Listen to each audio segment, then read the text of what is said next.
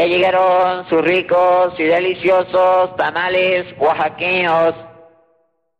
Acérquese y pida sus ricos tamales oaxaqueños.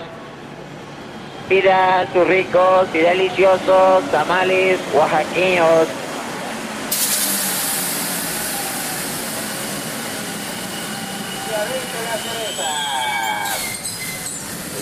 aprovecha, aprovecha la oferta del día de hoy. Ahora son cerezas, cerezas, son cerezas y zarzamoras. Son cerezas, cerezas de a 20, de a 20 la cereza. Cereza de a 20, de a 20 la cereza. De a 10, de a 10 la zarzamora.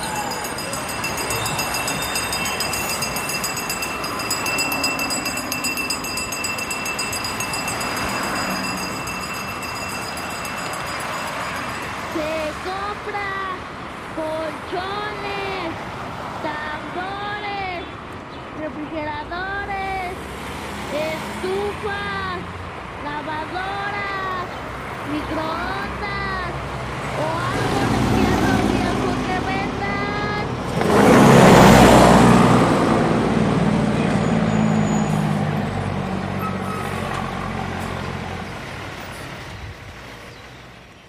Tacos und Limetten ist ein Podcast aus und über Mexiko.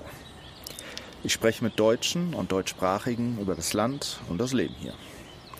Mein Name ist Florian Postig und ich lebe selbst seit knapp zwei Jahren in Mexiko, mittendrin in Mexiko-Stadt. Und auch wenn ich mittlerweile wahrscheinlich mehr weiß als die meisten von euch, so weiß ich doch eigentlich gar nichts. Es gibt eine lange Liste von Dingen, die ich hier einfach nicht verstehe. Daraus entstand die Idee, mir von anderen Geschichten erzählen und das Land erklären zu lassen. In der ersten Folge spreche ich mit meinem Freund Micha über seine erste Reise nach Mexiko 2003, als er mit seiner Bremer Punkband sechs Wochen durchs Land getourt ist. Mit Micha werde ich in den nächsten Monaten auch noch öfter sprechen, denn er kennt sich gut aus hier, hat viel gesehen und kann auch noch gut darüber reden. So, in das Bierglas kommt jetzt erstmal Limette. Erstmal die Limette ins Bier, ja. Und ja, wie so letztes Mal, wie hattest du gesagt? Ganz am Anfang hast du gesagt, ach, da gewöhnst dich dran. Ja, ja, ja. Und jetzt? Und Auf jeden Fall. Das Ja. gehört dazu. Das muss so. da fehlt jetzt nur noch Salz, ne? Ja, und ja, nee, das Es gibt Salz auch ein, ist- es gibt auch Leute, die, die sich dann äh, diese Soße, Valentina-Soße ins Bier schütten. Gibt's auch. Ja, geil. Das, Aber so weit bist du noch nicht. Da brauchst nee, du noch so weit bin Jahre. ich noch nicht. Also, Katrin steht voll auf den Salzrand bei dem, ne, Michelada. Michelada, ja, okay, wenn man es mag. Mir ist das zu sauer, das ist zu viel. Ja, Zu genau. viel. Genau. Ja. Wie lange bist du jetzt hier in Mexiko? Also kontinuierlich kann man sagen seit 2012, aber eigentlich hergezogen 2010. Ähm, ich war ja dachte zwischendurch länger. Okay. Nee, ich war ja zwischendurch, war ich dann mal so zwei, drei Monate in Deutschland oder einmal ein halbes Jahr in Hamburg. Aber das erste Mal warst du hier Das erste Mal war ich hier 2003, mit der Band? genau, mit meiner Band Chispas. Auf Tour. Auf ja, Tour, aber wie, genau. wie seid ihr jetzt nach Mexiko gekommen? Wie sind wir hergekommen? Naja, ich habe ja damals äh, 2000, nein, noch viel weiter zurück, zehn Jahre weiter zurück. 1999. Du bist ja auch schon alt. Da lebte ich, ja, ich bin schon ein bisschen älter. Sieb, 70er. Ähm, ja, ich habe 99 noch in meiner Wahlheimat Bremen gelebt und da habe ich zwei Mexikaner kennengelernt. Rocco und Nacho. Und Okay.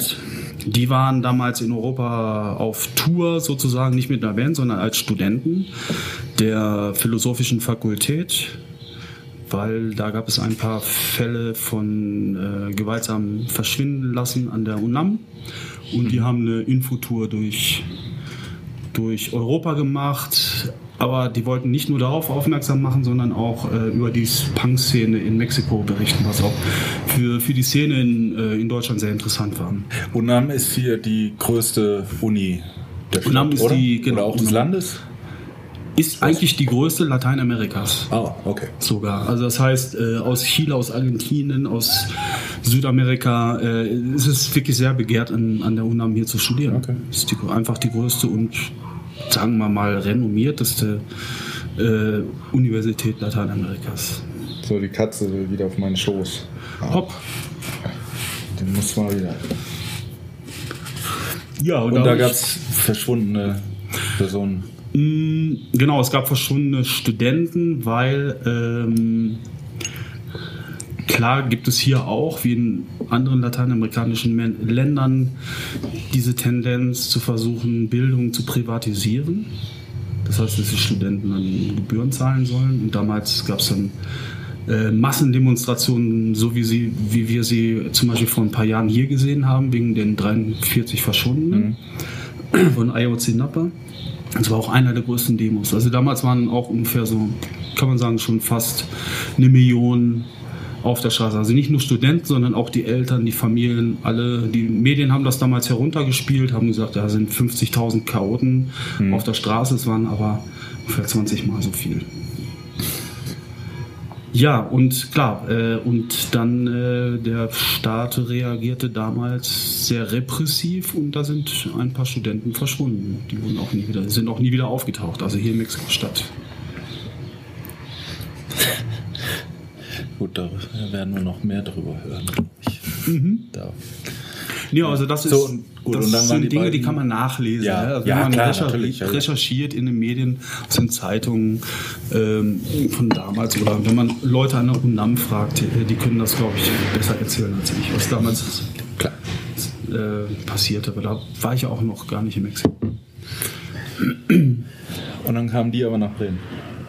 Genau, die kamen nach Punker. Bremen. Genau, die, haben- die haben, also wie gesagt, die haben so eine Europatour gemacht. Die waren überall, London, Paris, in ganz vielen Städten in, in Deutschland und unter anderem in Bremen. Und da habe ich die beiden kennengelernt und dann erfahren, dass die in einer anarchistischen Jugendorganisation Konzerte organisieren.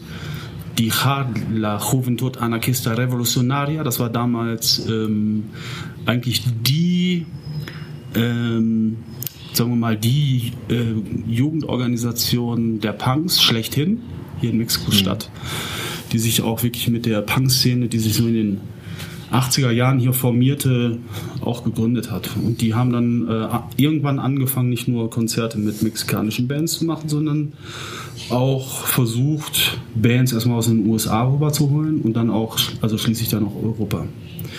Das hat dann mit uns geklappt, 2003, Chispas. es gab wirklich wenige Bands, die das machen wollten. Ja. ne?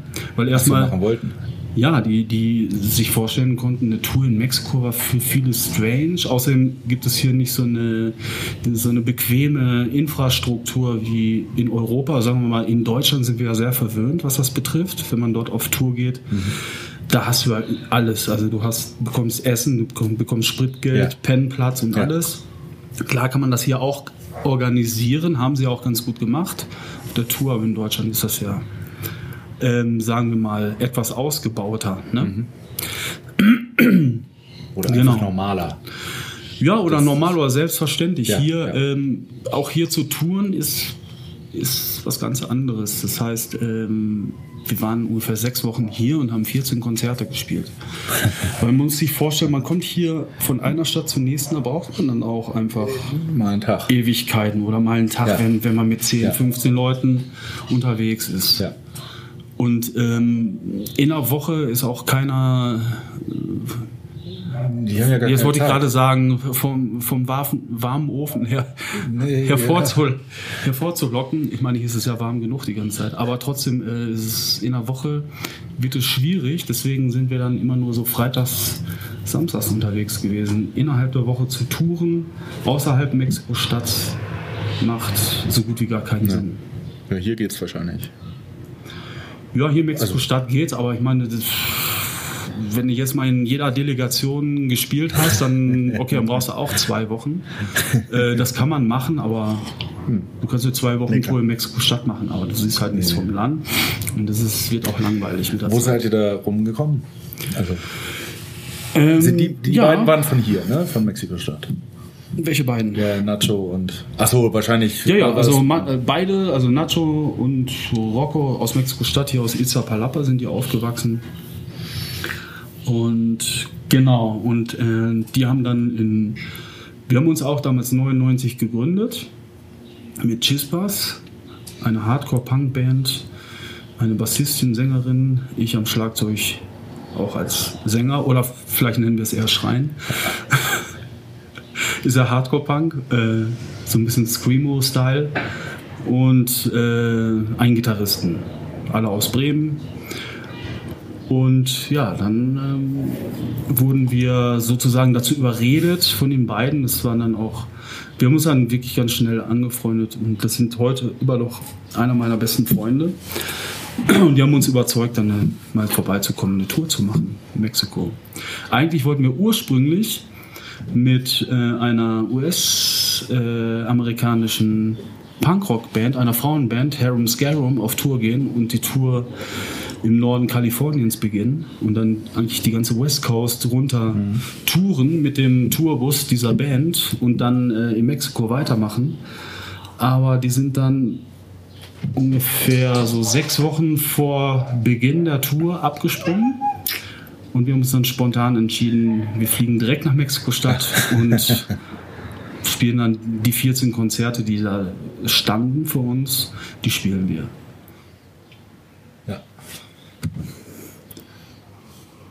Also das war 2003. Ja, wo seid ihr da Ja. lang gekommen? Hier gestartet? Genau, wir sind hier angekommen, sind hier gestartet und ähm, genau, dann waren wir zum Beispiel in Guadalajara, also Richtung Norden, Jalisco, Guadalajara, dann Celaya ist auch im Norden, äh, nähe Guanajuato. Guanajuato selber waren wir auch. Dann waren wir eher, also wir haben schon in Mexiko-Stadt auch dreimal gespielt. Auch außerhalb äh, Mexiko-Stadt. Also wirklich in, teilweise in, äh, in Gegenden, äh, die, da würde, glaube ich, kein Normalsterblicher hingehen. Also man merkt, wenn man da Mindestens nicht ankommt. alleine. Nicht alleine, wenn man da ankommt, das ist wirklich, äh, also ich habe das wirklich da das erste Mal kennengelernt, so eine Atmosphäre der, weiß ich nicht, auf der Straße. Man, man hat wirklich gespürt, da ist, da ist richtig Spannung. Da ist Aggressivität, da, da sind äh, Kids auf der Straße oder irgendwelche Leute auf der Straße, die checken genau ab, wer da.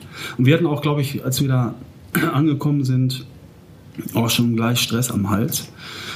Aber wir hatten ja dann äh, jemanden dabei, Loco, der unser Tourfahrer sozusagen, das war sein Barrio. Und ähm, der hat das dann auch ganz schnell geregelt. Wie, wie war allgemein so das Klima in dem Land oder auch in der Stadt? Ich kenne ja eigentlich auch hauptsächlich hier die Stadt.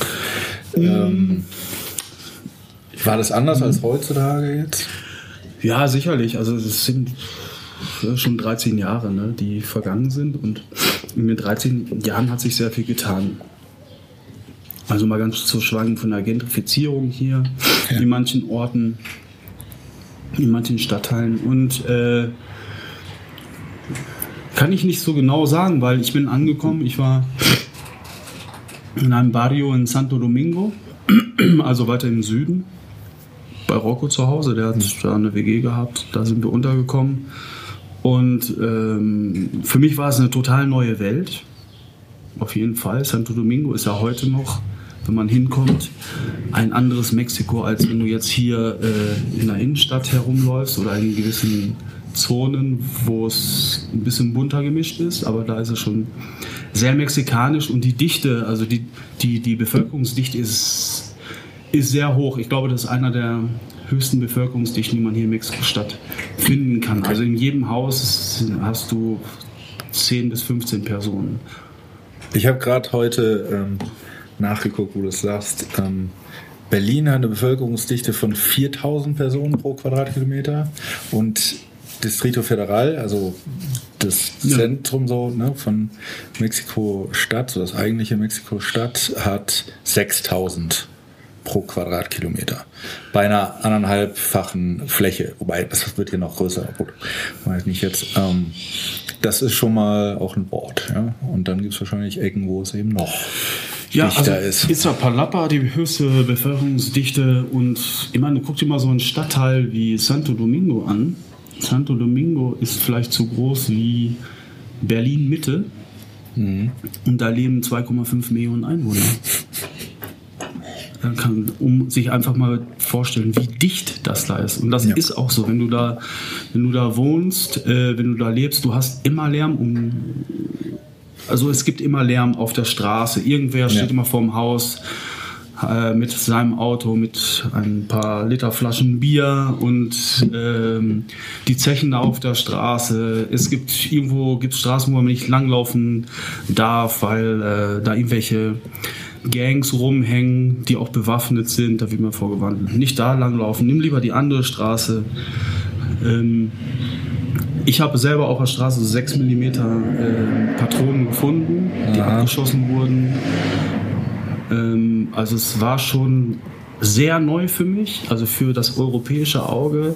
Wenn man das erste Mal nach Mexiko kommt, ist das sowieso alles erstmal nicht zu begreifen und zu fassen, weil das hier einfach alles anders aussieht. Besonders wenn man nach Santo Domingo kommt, weil das ein ganz, also schon eher ein prekärer und ärmerer Stadtteil ist.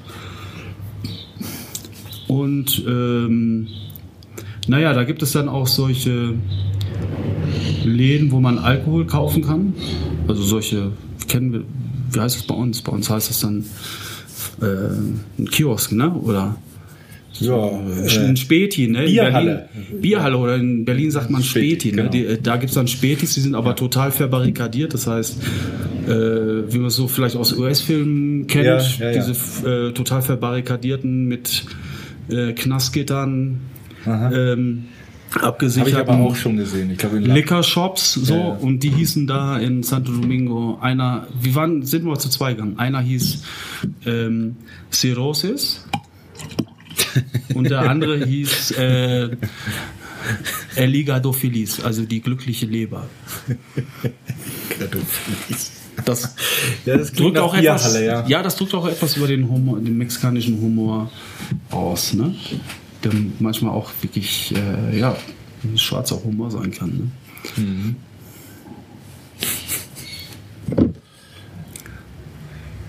Wie hat dir das Bier damals geschmeckt?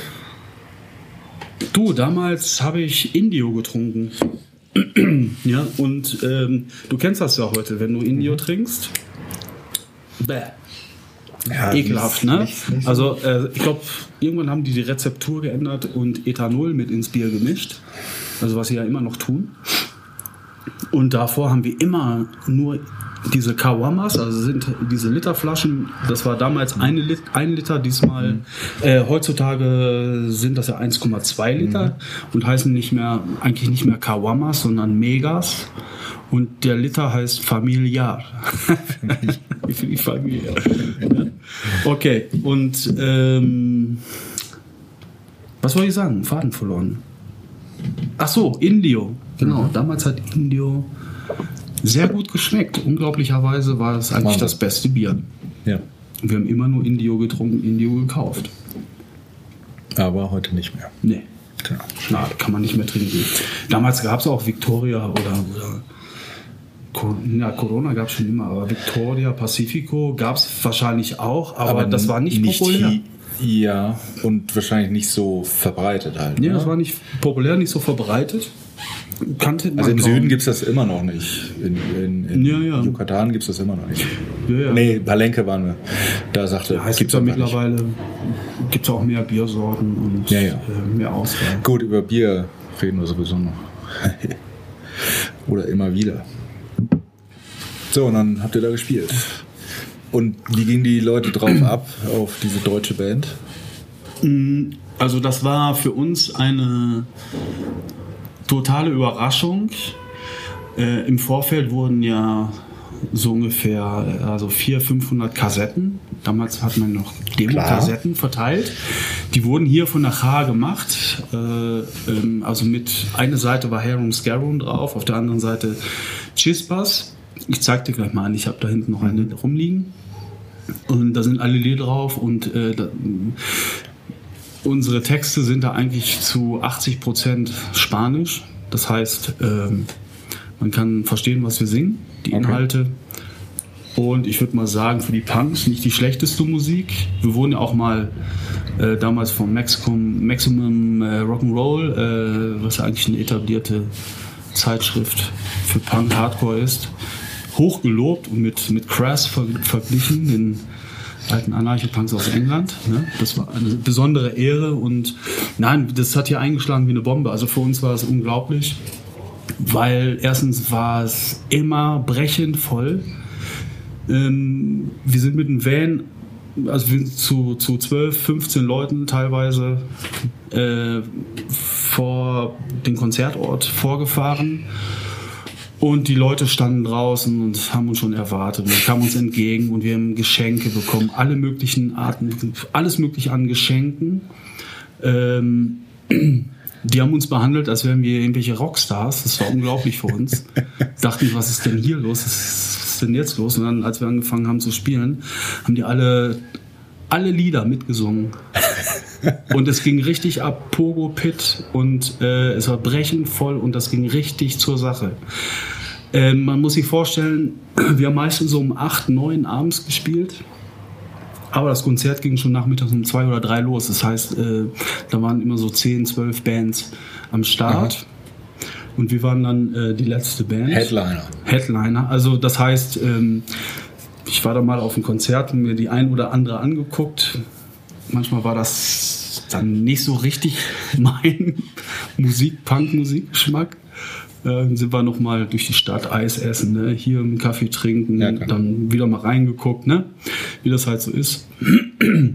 Kann ja jetzt auch nicht irgendwie zehn Stunden da auf ein Konzert verweilen und da warten. Ne? Ja, so war das und ähm, unglaublich. Also egal, wo wir waren, es war immer voll und ähm, die, äh, das Interesse, was uns da entgegengeschlagen ist von den, von den Leuten, von den Mexikanern, Mexikanerinnen, war unglaublich. Also man stand da, man hatte fünf, sechs Leute um sich herum und die tippen dir alle, alle tippen dich an und wollen, wollen dir eine Frage stellen oder irgendwas von dir wissen. Unglaublich. Also man, man kommt gar nicht hinterher. Die waren alle total interessiert, weil ich glaube, zu der Zeit, wir waren, glaube ich, ich bin mir nicht sicher, ich will jetzt nicht angeben oder rumpausen hier, ne? aber ich glaube, wir waren die erste Band aus Europa, erste Punkband aus Europa, die überhaupt in Mexiko gespielt hat. Aber ich will hier nichts Falsches Ja, sagen. aber, ich nennen wir es eine der ersten. eine der ersten, ja, aber ich habe die H gefragt, also die Leute, und die meinten eigentlich, dass sie uns als erstes eingeladen haben. Ja. Keine Ahnung, ob sich schon vorher mal eine Band Ja, ja. nach Mexiko verirrt hat und auf eigene Faust das gemacht hat, weil damals 2003, da ging nichts an der H vorbei. Und ohne die H konntest du eigentlich Was gar ist nichts. H? H ist ja die Juventud Ah, okay. Anarchista Revolucionaria. Und da ging eigentlich, es sei denn, sagen wir jetzt mal, ähm, im DIY-Bereich, ja, ja. ging nichts an der H vorbei, äh, es sei denn, es vielleicht eine professionelle Band gewesen ist, die hier beim professionellen, äh, kommerziellen Konzertveranstalter war oder Ja. so. Das kann sein. Klar waren schon europäische Bands hier, sicherlich, aber nicht in dem, sagen wir mal, in dem Genre oder in, in dem DIY-Bereich, sagen wir Punk, In Punk der Szene jetzt. in der Szene, genau, richtig. Von daher würde ich sagen, in der Szene waren, waren wir sozusagen die Pioniere, wenn man so will. Ne? Und äh, das ging wirklich so weit, dass uns auch ähm, zum Beispiel ein großer Radiosender hier, Radio Mexicense, der in Toluca, in der Stadt nebenan, Ja. der dort ist, ähm, Radio Mexicense ist einer der großen Sender hier, die haben uns eingeladen. Die haben uns eine Stunde gewidmet. Eine Stunde. Hast du da schon Spanisch gesprochen? Also ich habe sehr schlecht Spanisch gesprochen. Ich habe da, glaube ich, auch nur in dem Radio ein paar Sätze gesagt. Aber ähm, unsere Bassistin und ja, die konnte ziemlich gut Spanisch und unser Gitarrist ist Spanischlehrer. Okay. Französisch und Spanischlehrer. Ja. Der hatte überhaupt kein Problem, der hat das dann auch gemanagt. Dann geht das. Gibt es die H heute noch? Oder Weißt du, Ähm, wie die Szene heute aussieht? Die Haar gibt es so nicht mehr. Die haben sich, also die Leute, die übrig geblieben sind, die haben sich umbenannt. Ähm, und heißen jetzt, lass mich mal überlegen, Furia de la Calle.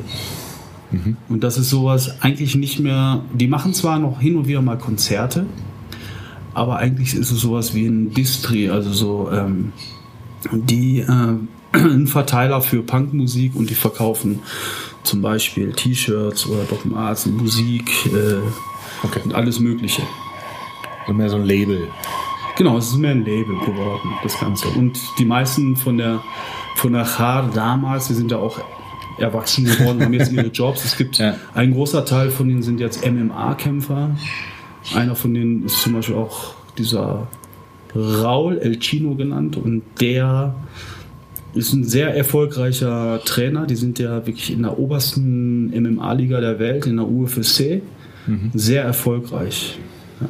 Und äh, die haben da wirklich äh, was aufgebaut, was für mich unglaublich ist. Also Raul ist super erfolgreich in, in, in diesem Part und das war eigentlich auch derjenige, der damals die Tour mit uns gemacht hat und uns die ganze Zeit begleitet hat.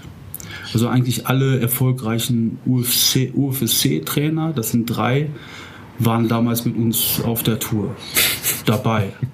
Und jetzt, das sind alles Käfigkämpfer, ja. Ja. Die haben irgendwie jahrelang danach, äh, in den letzten zehn Jahren, äh, haben sie sich da in den Käfigen zerbeult, bis sie gemerkt haben, es geht nicht mehr, ne? Vielleicht zu alt geworden. Und sind jetzt Trainer und wirklich äh, machen da ihr, ja, sind sehr professionell in dem Bereich einfach. Kann man sagen. Aber sind nicht alle aus der Szene jetzt Die da kämpfen? UFC-Kämpfer geworden. Ähm, nein, nicht alle. Also ein Teil hat sich zerstreut. Es gibt da noch so ein paar, na, so ein paar alte Punker, ne? Die damals auch eigentlich ganz gute Bands hatten. Also die ersten, die ersten Punkbands hier in Mexiko, ne? Zum Beispiel äh, Muerta en la Industria. Ist zum Beispiel eine Band, da hat Nacho damals Schlagzeug gespielt. Ne? Ähm, das war einer der ersten Bands, die sogar dokumentiert worden ist. Ähm, ja, und es gab noch äh, zahlreiche Bands. Also es gibt wirklich wenige aus der Szene, aus der Punk-Szene, die heute, sagen wir mal, irgendwas, ähm, irgendwas anderes machen als eigentlich in der Punk-Szene sein. Entweder verticken die heute 80er-Jahre-Klamotten, verkaufen Musik oder machen einfach mit irgendeinen anderen Bands weiter. Das heißt, es ist ja ganz oft so in der Szene, dass in Deutschland, in Europa genau das Gleiche. Es gibt ganz viele Leute, die in einer, sagen wir mal so, in der linken autonomen Szene sind oder in der Konzertszene oder in dieser DIY-Punk-Hardcore-Szene. Und wenn die älter werden, später versuchen die da irgendein irgendein Business rauszumachen. Und es gibt ganz, ganz viele, die das auch hinbekommen. Ne?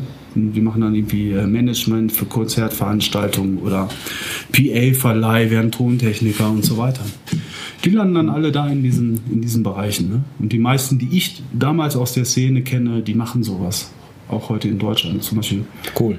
Die meisten Leute, die ich kenne, die, die, die veranstalten alle die Fusion. Sind da dann die, die Stage-Manager und so. Auf den großen Bühnen. Ne? Ja, und ge- genauso ist das hier auch. Ne? Genauso ist das hier auch. Die Leute, wenn man älter wird, irgendwann 20, was weiß ich, dann irgendwann in die 30er kommt, dann überlegt man sich ja auch als Punk, ähm, hm, jetzt, äh, was kann ich Solides tun? Ne? Ja. Also gerade hier in Mexiko äh, kannst du ja nicht zur nächsten, was weiß ich, äh, Bargis oder äh, Arge heißt es ja auch manchmal, ja, ne? laufen und, Ja, ja. und äh, dann bekommst du Geld. Äh, hier muss man sich dann schon wirklich was Gutes überlegen. Ne? Okay.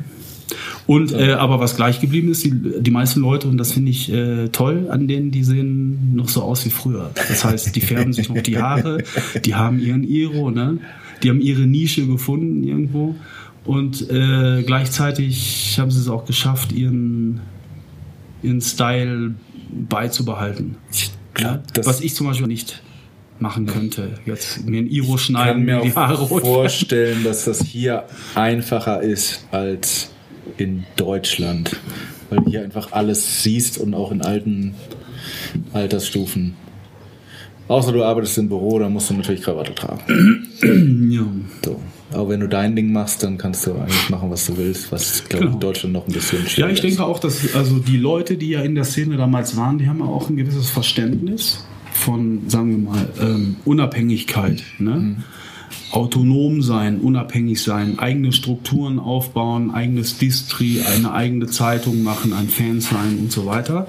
Diese ganze DIY-Szene, die, die hat ja davon gelebt, dass die Leute angefangen haben, das Etablierte, das Kommerzielle abzulehnen und äh, anstelle dessen äh, etwas Eigenes aufzubauen. Und da haben die ganz viel gelernt. Die, das, war eine, äh, das war eine richtige Schule für die und das machen die weiter. Und viele haben da eine Nische gefunden. Und das ist, äh, das ist auch interessant.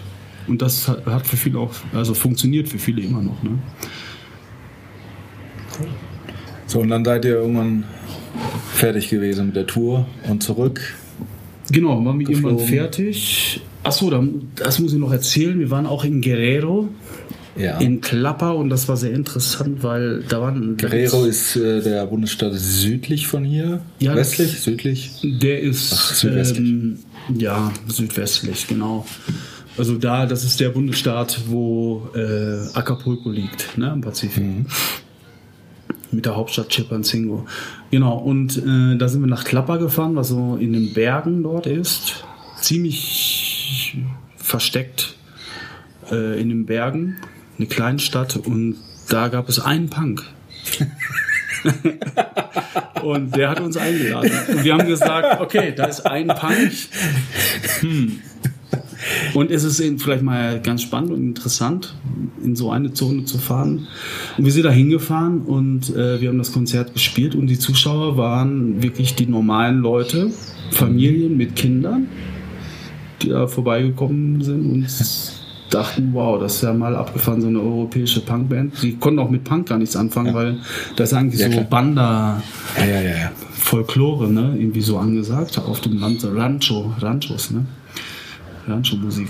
Und ähm, ja, aber das ging, ne? Also es war jetzt nicht, sagen wir mal, das. Das war, das war schlecht besuchteste Konzert, aber es waren immerhin noch 50 Leute da. Und, äh, und wir haben draußen in irgendeinem Garten unter einer riesengroßen Palme gespielt. vor einer Kulisse, vor einer Dschungelkulisse. Das war total verrückt. Das ist, also, das war sehr beeindruckend, fand ich. Und wir waren bei diesem, äh, es gab da wirklich nur diesen Punk da in, in der kleinen Stadt und wir haben gesehen, wie er lebt und der hat ganz einfach gelebt. Wir waren erst bei ihm zu Hause, da haben wir gegessen. Seine Mutter ist ein- eine, ich weiß gar nicht, ob die Mixteca waren, Indigena. Und ähm, die haben eine ganz einfache Hütte gehabt mit Lehmboden. Da stand ein Bett drin, ohne Fenster. Und ein Garten, einen riesengroßen Garten mit einem Brunnen. Da liefen überall die Hühner rum.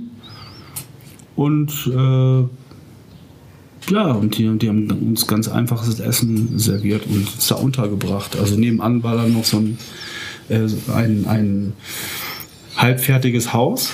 Da war eine Etage fertig und da haben wir uns dann mit den, also wenigstens ein Dach über Kopf, aber mehr hatten die da. Also es Ja. war wirklich eine ganz arme, arme Gegend dort. Und äh, wir, haben, wir haben auch kein Problem mit gehabt. Man muss halt das annehmen, was, was da ist. Ne? Und ich fand das aber auch spannend und für mich war das auch so das erste Mal überhaupt sowas zu sehen. Ich kannte das ja nicht. In Europa bekommst du sowas nicht zu Gesicht, wie Menschen äh, so einfach, so, ähm, wie sagt man, humilde, sagt man hier immer, ne? Ähm, wie, was heißt humilde nochmal? Ich finde das so ein schönes Wort, humilde, humilde. Bescheiden Ja. die sehr bescheiden leben ne, und nicht viel brauchen oder auch gar nicht viel wollen. Und so hat der einzige Punk in Klapper mit seiner Mutter gelebt und, seinen, den, und seinen Geschwistern. Ja, das war, das war spannend. Und äh, auch die Zone war sehr prekär, weil äh, bevor wir da angekommen sind, hat ähm, eine Guerilla-Gruppe, ich glaube die RPI damals, einen Militärhubschrauber abgeschossen. Das war ganz breit in den Medien und ungefähr so einen Tag bevor wir da hingefahren sind. Und da waren dann natürlich überall Militärkontrollen. Und einige von uns, also ein paar Punker, die hatten äh, im Militärshop, haben die sich so Taschen oder einen Gürtel gekauft, den man halt beim Militär trägt. Und das fanden die Soldaten nicht so gut. Die haben uns dann, äh, sie müssen alle aussteigen, dachten Punks sowieso, ah, die nehmen wir jetzt mal so richtig vor. Und dann ähm, wurden Militärgürtel, alle Militärutensilien beschlagnahmt und den Punks wurde gesagt, wenn du das tragen willst, dann geh gefälligst zum Militär, ne? Dann kriegst du es wieder. ja. Und äh, das war für mich auch neu, habe ich auch noch nie erlebt, so eine Militärkontrolle, Ja. überhaupt Militär auf der Straße. Ähm, also damals kann man sagen, 2003 in der Zone äh, in Guerrero hat es ähm, nicht begonnen, aber das Mili also die Militarisierung in diesem Bundesstaat gibt es ja, gibt es ja eigentlich schon seit äh, den 60er Jahren. Und die sind da immer präsent. Und ähm, in den anderen Bundesstaaten gab es keine Militärpräsenz. Weil du hast mich ja vorher gefragt, ist irgendwas anders? Jetzt fällt mir das nämlich ein bei diesem Thema. Jetzt komme ich nämlich drauf. Äh, was mir da nämlich einfällt, ist, dass heute sieht man ja eigentlich überall Militär Ja. Auf der Straße, auch hier in Mexiko-Stadt. Aber auch Militär. Also Ja. selbst hier in der Stadt Militär. Ja, selbst hier in der Ja. Stadt, genau, die ganz martialisch daherfahren auf dem Pickup, da hinten zwei Maskierte drauf oder vier Maskierte Ja, draufstehen. mit äh, geladenem. mit geladenen Gewehren, ja, mit Sturmgewehren, Sturmgewehren, genau. Das kannte ich nur aus Guerrero und das hat man hier in Mexiko-Stadt und in anderen Bundesstaaten überhaupt nicht gesehen. Das heißt, äh, Calderon hat ja erst angefangen, damals ab ähm, 2008, das, oder was, 2006, die Legislaturperiode, die er angefangen hat, hat er angefangen, das ganze Land zu militarisieren. Und seitdem sieht man das überall auf der Straße. Das heißt, Militär hat er aus den Kasernen herausgeholt auf die Straße und das Militär übernimmt seitdem Polizeiaufgaben. Im Bundesstaat Guerrero gibt es das schon seit Ewigkeiten. Ja. Wegen der Präsenz der verschiedenen Gruppierungen, bewaffneten Gruppierungen und äh, der Präsenz von verschiedenen Guerillagruppen dort. Also die einzigen ähm, Militärkontrollen, wo wir bisher durchgefahren sind, waren in Chiapas an der Grenze zu Guatemala. Ja, ähm, ich weiß nicht, ob das auch in die Richtung gehört. Also es war wirklich ne, auf dem Grenzhighway, da kommst ja alle paar, Ja. paar zig Kilometer kommst du durch so eine Militärkontrolle. Da haben wir das schon ähm, gesehen. Ansonsten war es dann hauptsächlich Polizei. Hast du noch ein Bier? Nee, ne? Ich habe hier noch so ein kleines. Sehr schöne Sachen.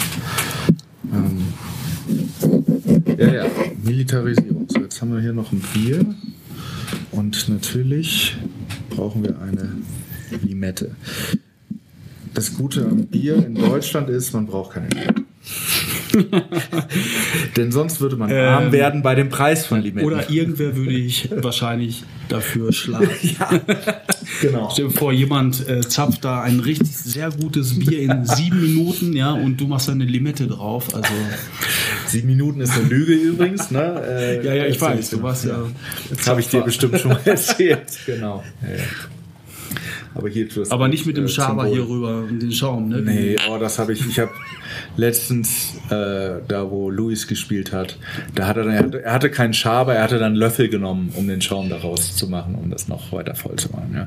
Und dann ähm, irgendwie beim, beim nächsten Mal stand dann das Bier auf der Theke und es dauert wieder ewig, äh, bis Wechselgeld da ist. das war auch noch Thema. Ähm, und dann ist der Schaum so ein bisschen wieder runter, eigentlich so wie man das in Deutschland machen würde, so nach zwei Minuten. Und dann habe ich gesagt, komm, mach noch mal drauf. Dann war das ein relativ, also wirklich wahrscheinlich das bestgezapfte Bier, was ich hier bisher getrunken. Ich habe eine hab ne ganz gute Idee. Mir fällt gerade ein, wo wir hier so sitzen an, an dieser Theke hier schön ruhig reden können und ähm, man den Eindruck bekommt, als wäre Mexiko ein leises Land. sich, Vielleicht sollten wir Teile des Interviews äh, in dem Laden hier Ja. nebenan fortführen oder mal in die Metro gehen. Oder Ja, ja, das ja. heißt, man kann, es gibt hier so viele interessante Geräuschkulissen, Mhm. wie zum Beispiel ähm, Se compra Ja. colchones, ja, diese vom Sperrmüll, Hab ich die schon aufgenommen. jeden, die du dreimal, viermal am Tag hörst, äh, so als Hintergrund, ähm, Geräuschkulissen, die im Hintergrund erscheinen, das finde ich super. Habe ich hier Kaugummi im Haar? Was ist das denn? Oder ist das Limette? Irgendwas habe ich im Haar, egal. Aber das finde ich super. Ja. Aber jetzt haben wir hier so Vögel zwitschern im Hintergrund. Wir sind hier nicht äh, im Dschungel, sondern das ist mein Nachbar, der hat ganz viele. Ja, also das muss man sagen. Hier ist es, bei dir ist es ähm, sehr leise. Das Ah, wäre ja. bei uns wäre das möglich, aber auch nur, wenn wir die, die Tür zumachen, wenn wir da die Terrassentür aufmachen, dann wird man äh, die ganze Zeit Ja. Autos hören. Sonntags geht's. Sonntag ist gut. Sonntag kann man sich sogar auf den Balkon setzen, außer die Flugzeuge starten wieder in die andere Richtung. Dann ist nämlich bei uns auch sehr Das ist der Vorteil, wenn man weiter hinten drin wohnt, in so einem Wohntrakt, Ja. weit weg von der Straße. So, 2003 war das. Ja, in fünf Jahren machen wir dann, oder in drei Jahren machen wir dann äh, Teil 2 Chile. Ne? Chile, Chile, auf jeden Fall. Ist es Chile oder Chile? Chile. Äh, Chile? auf Spanisch sagt man, die Chilenen sagen Chile. Die Chile, sagen Chi, Chi, Chi. Ah, okay. Le, le, le. Ja, das ist der Schlachtruf der Chilenen, Ja, Oder nächsten wenn sie Sommer. ihre. Fußballmannschaft an. Äh, oder wenn sie sonst irgendwelche Nation übersteigerten Nationalgefühle haben. Ne? Ja, fangen wir nächsten Sommer mit an. ne? Gut. Als Cliffhanger, ähm, das war jetzt 2003, warst du da.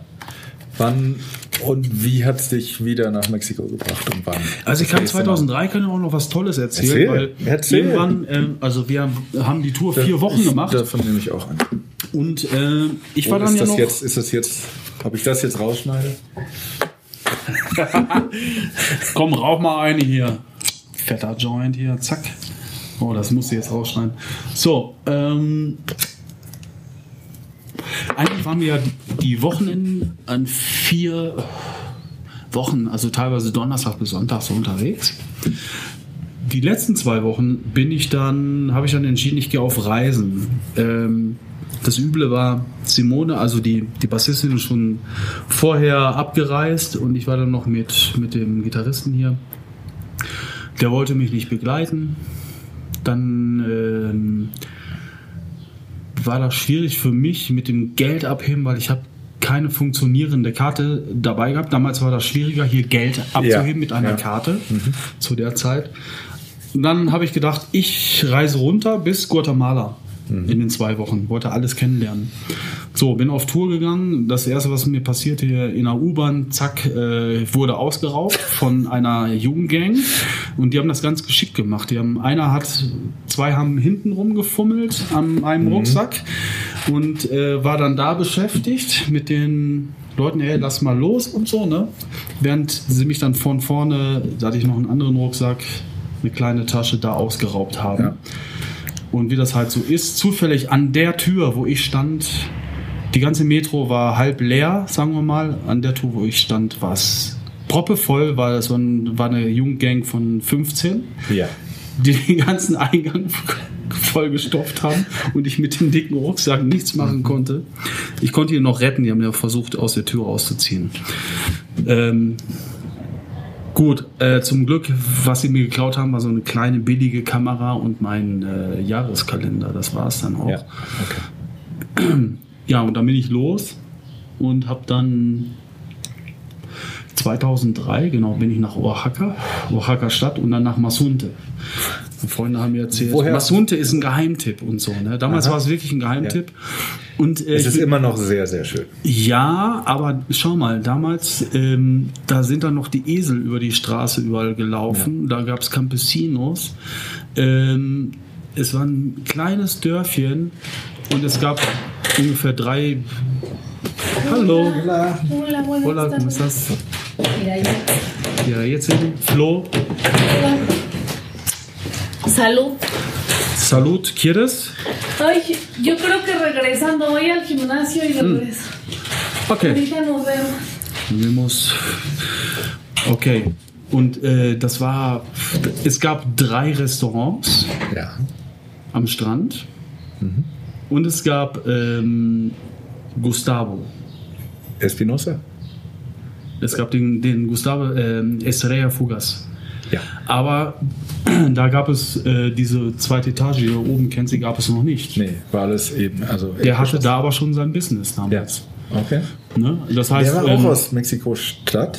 und der Architekto war da, der hatte da schon drei Palapas auf dem Ja. Hügel. Der hat sich Ja. den ganzen Hügel da Ja. gekauft. Ne? Und ähm, alle Straßen waren aus waren Lehmboden und überall standen Palmen. Also es war ein Palmenmeer. Da sieht man jetzt gar nichts mehr von, weil alles ist zugebaut, Ja. äh, gepflastert. Und eigentlich finde ich das nicht mehr so schön. Das war ursprünglich, also das war wirklich das Paradies. Bin da angekommen, dachte ich, Ja. ich bin im pa absoluten Paradies. Das war unglaublich. Bin da sehr billig untergekommen. Ich habe da ein Zimmer gemietet mit Ventilator für 50 Pesos. Die Nacht. So. Die Hamaka am Strand, direkt am Strand, hat 10 Pesos gekostet. Ja. Hamaka, äh, Also die Hängematte. Ja. Und äh, da zahlt sie jetzt äh, das, den zehnfachen Preis. Ne? Ja. Ja, für beide Also es ist es ja, ja. Ja, okay, klar, natürlich. Nein, das Inflation ist jetzt und so weiter. In, ja, Inflation. Es ist auch ein, es ist ein sehr schönes Touristendorf immer noch, aber natürlich ist Ja, ja, es nicht mehr ist ursprünglich. Klar. Ähm, aber es Strand ist sehr angenehm. Mhm. Es ist sehr, sehr angenehm. Ja. Es ist super angenehm. Also der Pazifik sowieso da in Oaxaca ist er, ähm, der wurde als Naturschutz, Naturschutzzone erklärt.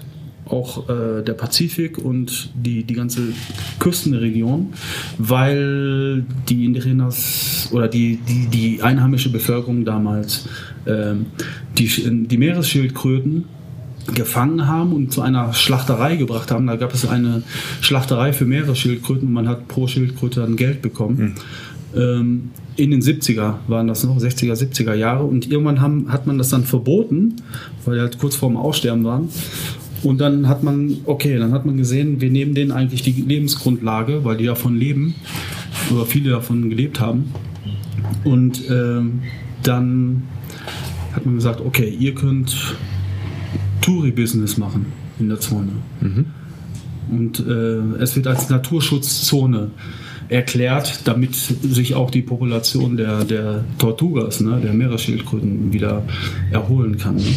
Und deswegen ist das heute, heute immer noch so ein Paradies, ne? die, ganze Gegend dort. Also immer noch, eigentlich immer noch völlig okay, da dahin zu fahren. Und klar, es gibt diverse Probleme heutzutage. Ne?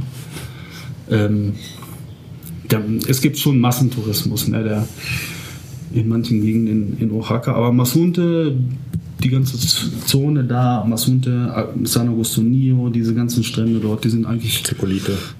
Mhm, Zipolite, die sind eigentlich noch ganz, sagen wir mal, so für den Ökotourismus annehmbar. Ne? Ja. Aber gut, Und da, da, da war ich dann äh, vier Tage und ich hatte die Karte von unserem Gitarristen dabei. Und er hat mir leider die falsche Geheimnummer mitgegeben. Und nach dreimal eingeben wurde sie dann vor meinen Augen zerschnitten vom Bankangestellten. Und er hatte ein Lächeln auf dem Gesicht. wo hast du da? Ein hämisches Lächeln. Geld und äh, geholt? das war unglaublich. Ich hatte kein Geld mehr. Nee, nee, aber nicht in Masunte. Ja, ich musste dann nach Pochutla Pochutla, fahren, in, ja, die nächste, ja. in die nächste Kleinstadt und dann äh, haben, haben die da vor meinen Augen. Die deutsche Karte. äh, ja, und ich habe mich tierisch aufgeregt und wurde dann von einem Security, der hatte so eine fette Shotgun, so eine Pumpgun in der Hand, hat Mhm. Ja, mich ja. mit der Pumpgun dann äh, aus dem Laden gedrängt, sagen wir mal. Wo ich dachte, okay, äh, besser ich reg mich nicht weiter auf. Aber ich hatte dann nur noch das Busticket für die Rückfahrt in der Tasche. Okay. und ungefähr noch so 300 Pesos auf Tasche. Und ich habe mir gedacht, komm, jetzt äh, spartanisch leben, dann kannst du noch drei, vier Tage bleiben. Die Chiapas-Reise in Guatemala konnte ich dann äh, konnte ich mir dann stecken, ne, sozusagen. Und ja, bin dann nach drei Tagen dann, also drei Tage habe ich dann äh, so kleine Brötchen und Avocado gegessen und Tomate drauf, ne? Das war's. Und mich da so mehr oder weniger bei den Touris, die, wenigen Touris, die da waren, versucht durchzuschnorren. Das so einigermaßen ging. Die hatten auch, gab schon ein paar Leute, die auch Mitleid hatten.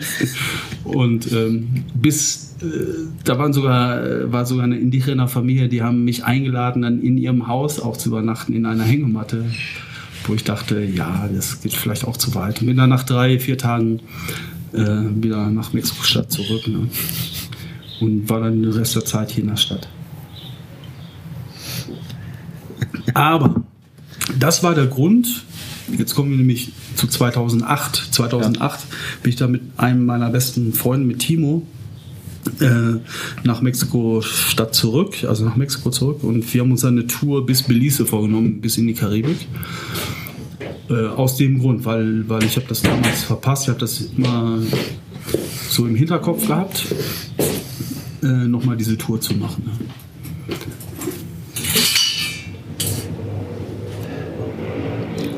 Super. Ja, ja, und dann diese 2008-Tour. Hab ich dann mit Timo gemacht, ne? Ja. Und klar war auch Rocco, war, war ja auch zwischendurch mal wieder in Deutschland und so. Ich hatte dann auch Lust, Rocco und die Leute, die ich hier kennengelernt habe, zu besuchen. Und also da gab es dann schon viele, aufgrund dieser Tour, viele Leute, die ich da kennengelernt habe. Ne? ja. Und was hat dich 2010? Bist du dann wiedergekommen? Bist du dann nach Guerrero? Ja, genau. Nur so als 2000, 2010 ging es dann wirklich direkt nach Guerrero, ne? nach, nach Chilpancingo. Ciao, viel Spaß. Danke. mit, mit wie kam das?